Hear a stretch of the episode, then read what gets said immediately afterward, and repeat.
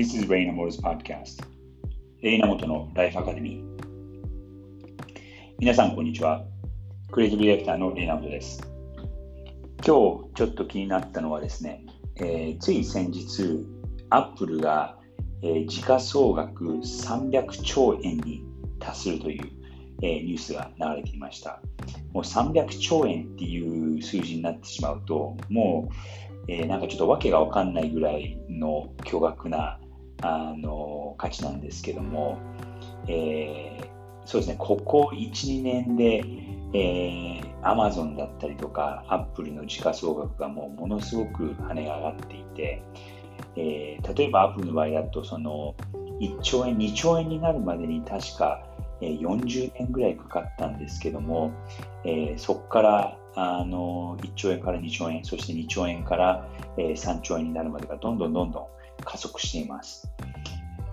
アマゾンも、えー、アマゾンがその200兆円、えー、ごめんなさい、えー、っと、1兆円、2兆円ではないですね、100兆円、200兆円、そして今300兆円ですね。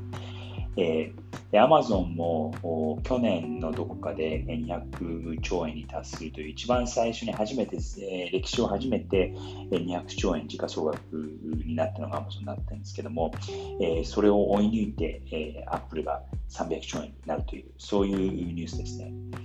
で僕、このニュースを聞いてあの少し嬉しくなったのはあのクリエイティビティとビッグデータどっちが価値があるかっていうふうに考えた時にある意味、クリエイティビティの方が価値がある少なくともその価値が認められたというのがこのアップルの時価総額300兆円っていうところに出ているのかと思います。あのここも10年以上データデータ、特にビッグデータという言葉がすごく騒がれていると思うんですけども、えデータっていうものが新しい時代のオイルだと言われるぐらい、え、いろんな企業にとって価値のあるものになっているのかなと。そんな中で、え、もちろんそのアップルもデータは重要視していて、え、ビジネスを伸ばすのにデータをたくさん使っているとは思うんですけども、最終的にはえ彼らが売り物にしているのはデザインであり、そして、えクリエイティビティである。その今までなかったものを生み出す。そして、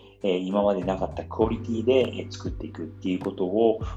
ずっと実践で証明しているのがアップルという会社なのかなと思います。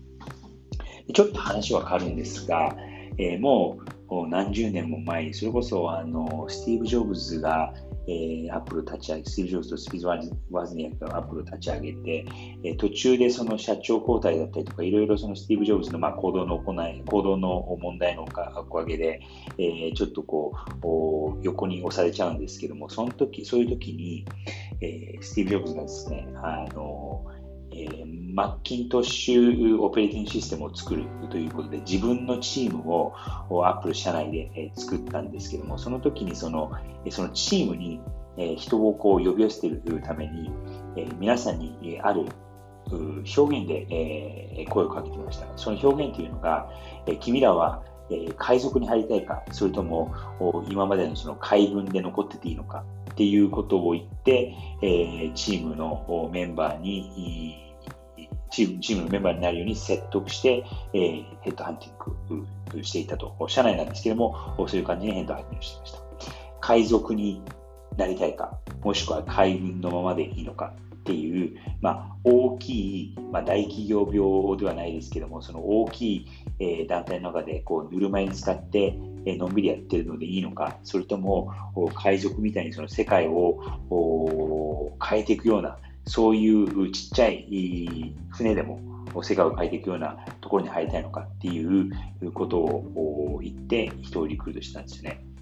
で僕もその考えっていうのはすごく共感できて、まあ、僕はその5、6年前に起業したっていうのも、それまではもう何千人見るような会社で、えー、ずっと働いてたんですけども、まあ、その世の中が変わっている、そして業界が変わっている、でこのまま大きい船に乗っていると、これは世の中のその変化についていけないなと思ったので、えー、自分で、えーまあ、ちっちゃいボートを出し、えスピードボートのように小回りが利くような状況で、ね、前に進んでいこうがベストなんじゃないかと思って自分の会社を始めました。なので、その海賊になるっていう気持ちはすごく、えー、共感できたなっていうのが、そのつい、えー、先日のもうすでに、あのもう今までにはない、えー、巨大なえ、ある意味海軍にはなったアップルではありますけども、その海賊っていう精神、スピリットはまだ持っているのかなと思います。ということで、